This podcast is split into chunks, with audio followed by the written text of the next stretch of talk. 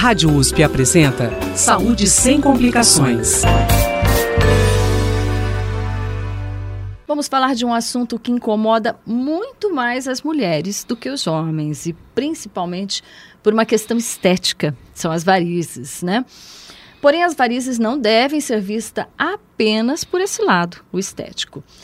Vamos conversar com o Dr. Luciano Rocha Mendonça, que possui graduação em medicina e mestrado pela Faculdade de Medicina de Ribeirão Preto, USP, e residência médica em cirurgia geral e cirurgia vascular pelo Hospital das Clínicas de Ribeirão Preto, USP. Ele é especialista em cirurgia vascular pela Sociedade Brasileira de Angiologia e Cirurgia Vascular. Boa tarde, doutor Luciano, seja bem-vindo ao Saúde Sem Complicações. Boa tarde, Mel. Boa tarde aos ouvintes. É um prazer estar aqui mais uma vez e à disposição para esclarecer as dúvidas aí dos, dos ouvintes. Verdade. Já tem dois anos que conversamos, né, professor? Pois é. O tempo passa. Bastante rápido, né? É, doutor Luciano, vamos ao, ao que são varizes.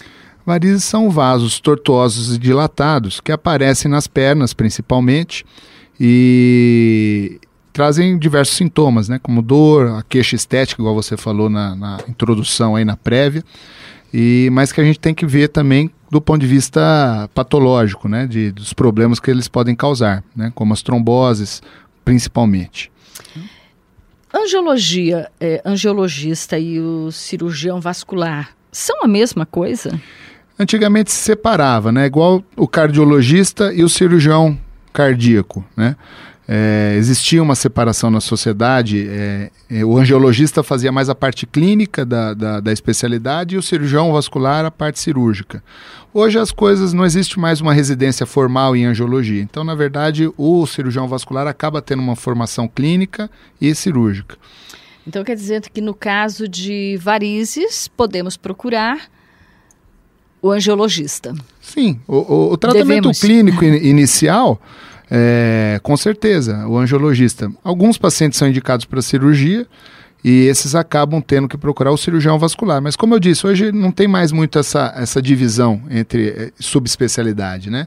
Então, é, a cirurgia vascular, quando você tiver um problema de varizes, e vai ter, porque 8 em cada 10 pessoas acabam tendo varizes, são, são trabalhos aí que são frequentemente revisitados e, e, repetidos, a gente vê que a incidência e a prevalência da, da doença varicosa na população é muito alta. Então, com certeza, algum grau da doença varicosa nós, nós vamos ter e a pessoa quem procurar é o angiologista cirurgião vascular. Tá? É o cirurgião vascular, de uma maneira geral. Uma vez feita, então, a cirurgia de varizes, ela a, a ela, ela, é, ela é, é reincidente? Sim, a, a doença varicosa, a gente fala que é uma doença crônica, não tem cura, ela é inflamatória, é uma doença que tem o aspecto. É, é, às vezes tem paciente que não tem tantas, tantas vezes, mas que tem uma dor importante no final do dia, que está mais relacionado com o processo inflamatório. Então, nem todos os pacientes vão, vão ser operados, né? Muitos pacientes acabam ficando apenas no tratamento clínico. Tá? Mas é uma doença que não tem cura. E mesmo você operando, a chance de haver uma recidiva é muito grande. Tá? E como é o tratamento, no caso, para varizes? É. Quando não é, um, não é necessária cirurgia, o senhor falou um tratamento, né? Como que é? Sim. O tratamento, ele, ele envolve diversas... É, diversas modalidades. Né? Na verdade, o paciente com a doença varicosa, a gente tem um espectro muito grande. Vai desde o paciente como eu falei, que não tem evidência clínica, não tem varizes visíveis, às vezes tem um vasinho ou outro, mas esse paciente tem muita dor. E chega o paciente que tem aquelas varizes grossas, aquelas veias bem dilatadas, e ao mesmo tempo podem formar feridas, aquelas úlceras que não cicatrizam nas pernas. Tá? Então é um espectro muito grande. É, os pacientes, quando procuram o cirurgião vascular, é, eles são orientados primeiro em modificações de estilo de vida. Então, controle de peso, evitar roupas muito apertadas, evitar salto muito alto, é, atividade física regular para fortalecimento da panturrilha, aumento da, da mobilidade da articulação do tornozelo. Tudo isso aí faz com que a circulação e o retorno venoso melhore. Associado a isso, alguns pacientes são indicados já para terapia medicamentosa e elastocompressão, que é o uso da meia elástica. Então, Existem alguns medicamentos que são os flebotônicos, as drogas venoativas, que a gente utiliza é, diversas é, medicações nesse sentido para fortalecer, entre aspas, a parede das veias, mas para melhorar o retorno venoso e diminuir a inflamação a nível endotelial, que é a parte interna da veia. E a meia elástica para ajudar o retorno venoso também. Então é uma, um, um, um conjunto de, de, de, medidas e de, de orientações que são realizados. Alguns pacientes acabam precisando da cirurgia, nas suas diversas modalidades também, que a cirurgia de varizes apresenta uma gama muito grande de procedimentos. Tem alguns cremes no mercado, esses que, que aparecem em propaganda de TV principalmente, né? Que prometem acabar com as varizes. Isso é verdade? É, inclusive é interessante, a gente viu um, um, um vídeo que circulou na, nessas redes sociais da pessoa passando o creme e a, e a veia já desaparecendo, né? Do ponto de vista científico, não faz o menor sentido, né? O que acontece com os cremes que a gente inclusive prescreve nessa parte do tratamento medicamentoso é melhorar a, a, sensibilidade da perna e a, e a própria massagem acaba fazendo com que o retorno venoso é, se amplifique. Então os sintomas eles melhoram. Agora os vasos não desaparecem com creme, não. infelizmente. Ah, então seria uma, uma forma de, de aliviar os sintomas. Sim, faz parte do tratamento medicamentoso. E um alívio muito importante. Tem diversos é, tipos de cremes também que a gente utiliza. É, alguns mais comercializados do ponto de vista de ouvir falar em, em redes sociais, na própria imprensa, né? É, outros não tão é, divulgados, mas que inclusive a gente utiliza mais e que tem um efeito de nível de sintoma, de melhora de, de qualidade de vida, dor de fim do dia, coceira, às vezes esses vasinhos eles apresentam um prurido, coceira no local, né? então eles ajudam sim, nesse sentido. Tá. Varizes e vasinhos, doutor Luciano, são a mesma coisa? Os vasinhos, né, que o nome técnico é a teleangiectasia, as aranhas vasculares, é um tipo de varizes, né? A gente não fala que é uma varize até para não assustar muito o paciente, mas na verdade, o que, que é a varize? Como eu falei no início, é todo vaso que é dilatado e tortuoso, tá certo? Essa telangiectasia, que é esse vasinho, que é o vasinho vermelhinho, aquela aranha vascular, ele é um vaso que já existe e que dilatou, então ele é uma varize. Só que por ser um, um, um vaso que tem um, um apelo mais estético, a gente denominou ele telangiectasia. Então a denominação dele, o vasinho, do ponto de vista técnico, é a telangiectasia, que não deixa de ser parte da doença varicosa. Tá? E o vasinho ele pode, ele pode vir a se transformar, digamos, né, porque o senhor já disse, é, uma, é um tipo de variz, né, mas ele pode se transformar em algo mais, é, uma variz maior, uma é, coisa assim? Isso é uma pergunta frequente. O vasinho, ele não vai se transformar naquela veia grossa. Tá? Não é ele que fica, são as outras. O que acontece é que o que causou o aparecimento desse vasinho vai atuar numa veia maior que vai dilatar e vai formar varizes que, que realmente são aquelas veias grossas que, que a gente observa nas pernas. Tá? Mas o vasinho se transformar numa veia maior, não. Tá? Ele é um indício de que existe uma alteração da, do, da, da fisiologia do, do, do, da circulação nos membros inferiores que pode vir a causar o aparecimento desses vasos maiores. Então, o aparecimento de vasinhos já deve, assim, deixar a pessoa atenta. Sim, é um indício de... É, na verdade, é o primeiro estágio da doença varicosa. Né? A gente classifica a doença varicosa do ponto de vista clínico em seis estágios. Né? Ele começa no zero, que é o paciente que não tem nenhuma evidência clínica, não tem nenhum sinal, não tem nem o vasinho, né? nem uhum. a telangiectasia, mas que já tem dor venosa, até o paciente que tem as úlceras, né? igual eu disse. O, a categoria 1, que é a segunda categoria, são os pacientes que têm esses vasos menores que 3 milímetros na perna, que são as veias reticulares e os vasinhos, as telangiectasias. Então é um indício de doença venosa, sim. Tem idade para que apareçam esses vasinhos ou mesmo um adolescente, uma criança pode ter vasinhos? Pode ter, é mais raro a criança é, menores de, de, de 15, 16 anos apresentarem, né? Lógico que a gente acompanha em consultório alguns pacientes que têm é, é, essa situação, até varizes mesmo, em situações mais é, precoces da, da vida.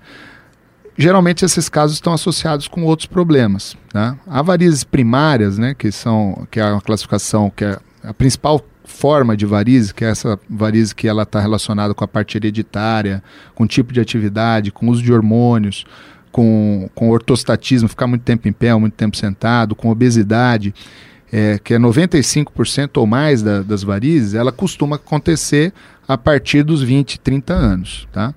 Agora, o que a gente tem observado, e aí eu falo do ponto de vista prático, né, que a gente vê em, em consultório, talvez até pela mudança de, de, de, de, estilo de vida né, dos pacientes mais jovens, é, uso de anticoncepcional, é, não sei dizer porquê, mas esses vasinhos, as areinhas vasculares, as telangiectasias, elas têm aparecido pacientes bem jovens, né, até com menos de 18, 17 anos. Né?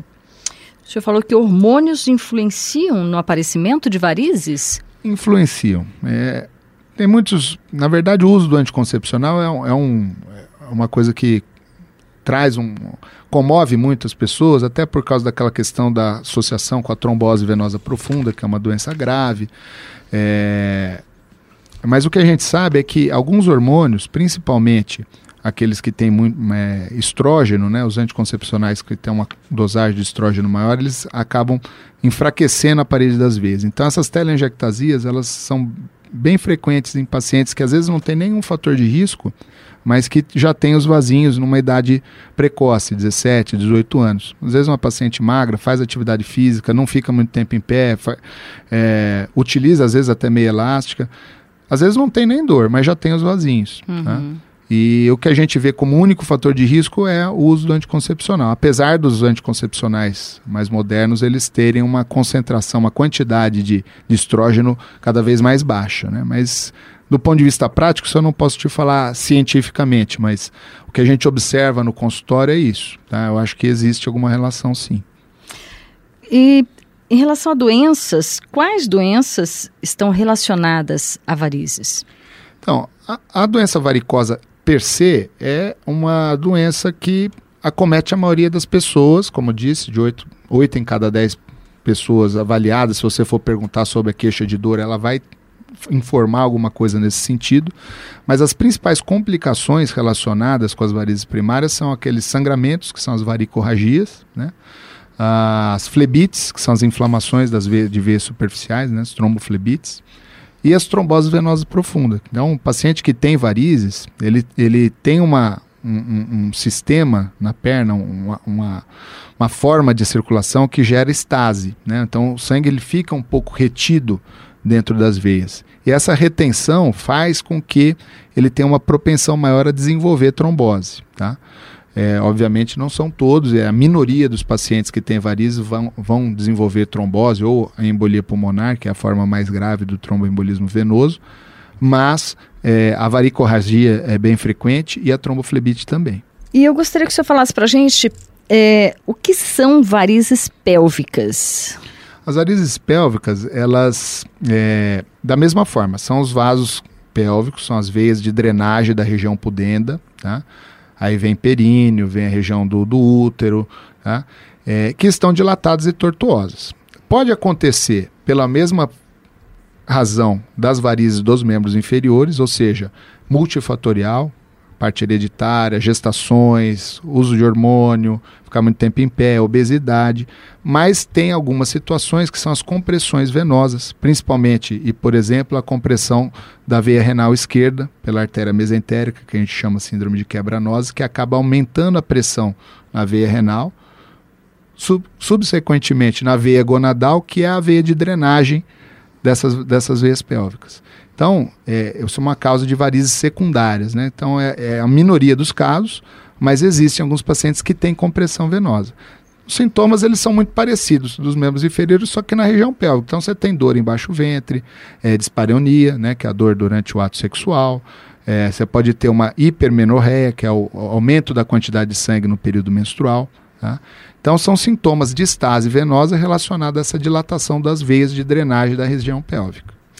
E essas veias, elas costumam ser visíveis, essas varizes, elas são visíveis ou não? não? De repente uma pessoa tem esses sintomas que o senhor citou, de aumento no, no fluxo, né?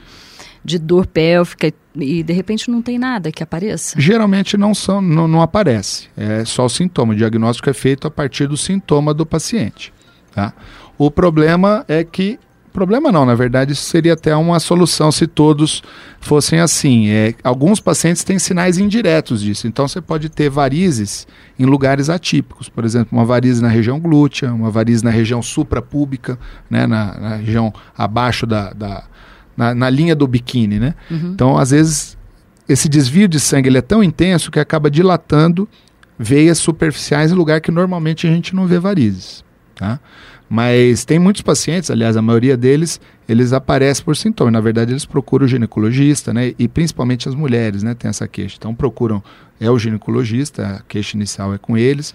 E na avaliação, é, faz parte da avaliação de dor abdominal dor pélvica crônica, a avaliação das varizes pélvicas. Tem outras causas, né? Uhum. A, a, endometriose, enfim.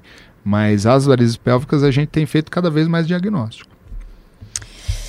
E o não tratamento dessa, da, da, das varizes pélvicas, isso pode implicar em alguma coisa mais, mais séria? Mais... É, na verdade, é a, é a mesma coisa das varizes do mem dos membros inferiores. Você não tratando, a tendência é que essas veias dilatem cada vez mais, que o, que o sistema de estase, de acúmulo de sangue na região pélvica ou nos membros inferiores aumente com, ao longo do tempo. Essas veias elas vão sofrendo remodelação.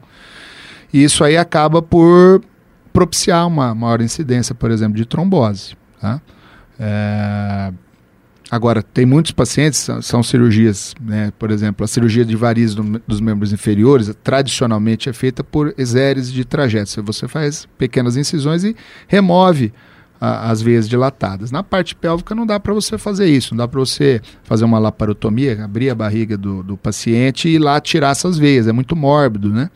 Então, o que se faz às vezes são as técnicas endovasculares, de embolização, é, se tiver essa compressão da veia renal, por exemplo, você fazer uma angioplastia, colocar um estente para melhorar o retorno de sangue. Uh, agora, o não tratamento, além da piora dos sintomas ao longo do tempo, você pode ter as complicações é, re, re, referentes às varizes, no né? caso a trombose, né, que é a mais grave. Varizes internas e externas. O que, que diferencia?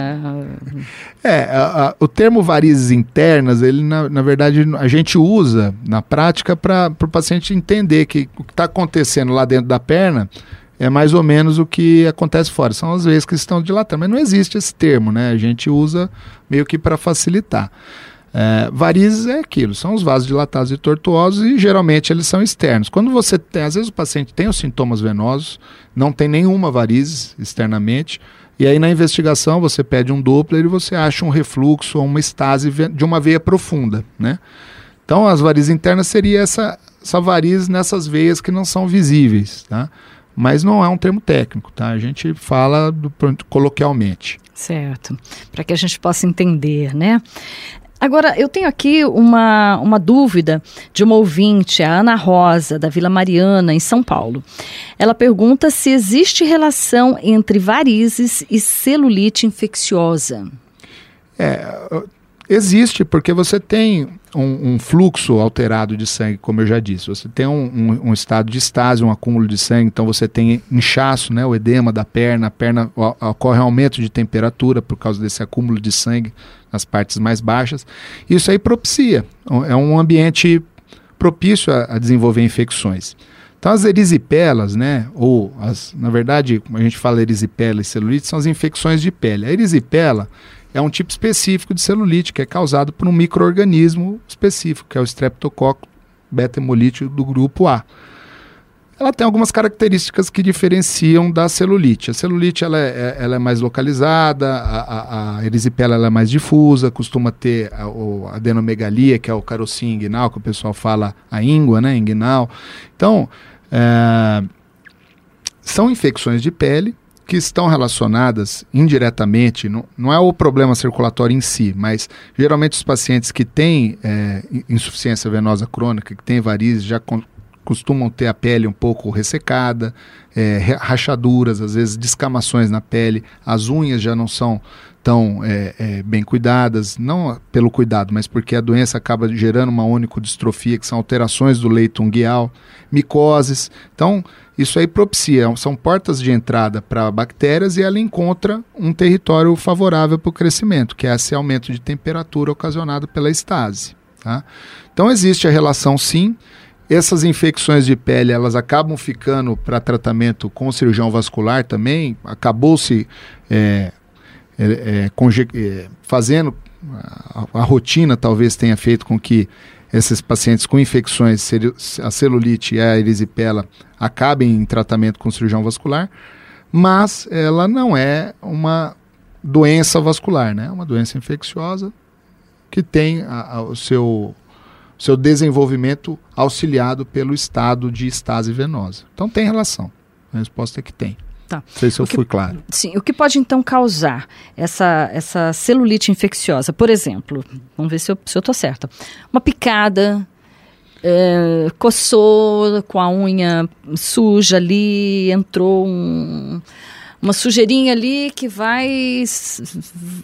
Uma bactéria oportuna aproveitou o espaço ali. É isso, Sim, doutor? exatamente. É, é qualquer porta de entrada, qualquer pessoa está sujeita a ter infecção de pele, né?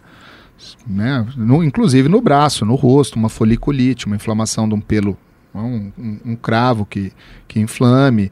É, na verdade, a celulite é um processo infeccioso que foi ocasionado por, por um microorganismo que entrou em contato com a pele, pra- pelas camadas mais profundas da pele, por alguma porta de entrada. Geralmente é isso que você falou: picada de inseto, micose, é, alterações da unha, às vezes micose subunguial, às vezes o paciente tem aquelas unhas encravadas também. Isso, tudo são portas de entrada para a infecção. Tá? E o tratamento para essa infecção? Como é? Tem vários níveis também de infecção. Né? Você tem infecções que você acaba precisando remover o tecido que está infectado. Né? São as doenças mais graves, né? as infecções mais graves. Geralmente o uso de antibiótico, cuidados locais, o resfriamento, a crioterapia, você fazer compressas frias, repouso, a perna elevada, tratar as micosas, as, portas de entrada, uso de antibiótico tópico, geralmente, na maioria das vezes, é o suficiente para resolver o problema. Tem alguns pacientes que desenvolvem essas infecções de repetição, né? Geralmente são pacientes que têm problema circulatório mais grave, que têm essas portas de entrada que a gente não consegue resolver, múltiplas micoses ou múltiplas unhas com problema, ou essas descamações de pele, tá? e eles acabam tendo infecções recorrentemente. E às vezes a gente precisa usar antibióticos de maneira profilática ao longo do tempo. Tá?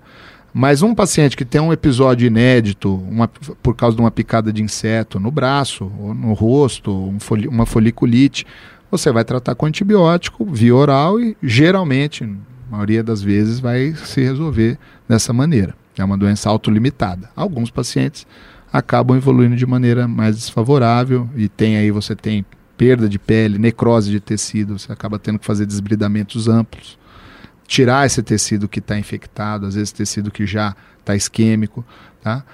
Para não deixar meio de cultura, né? Alimento Uhum. para bactéria. Então você tem que remover tudo que está ruim e fazer antibiótico aí endovenoso, paciente internado. É uma doença que num primeiro momento parece simples, mas que pode trazer grandes complicações. Então, ficar de olho, né? A, a essas coisinhas que parecem pequenas, né? Uma, uma Sim. infec- um, um- machucadinho ali que infeccionou, que, que deu um probleminha, está demorando mais para fechar, já é motivo para se procurar, Com então. certeza, com certeza. E há como se prevenir a celulite infecciosa? Então, a prevenção, tanto da celulite ou da erisipela, que é esse subtipo né, de celulite, digamos assim, é, É são a os cuidados. coisa. É, o que muda é, a Quase. bactéria. É, é, Na Ah. verdade, a gente faz um diagnóstico meio que empírico de, de erisipela, né? Por algumas características clínicas, mas é uma infecção de pele também, né? Igual a, a celulite, né?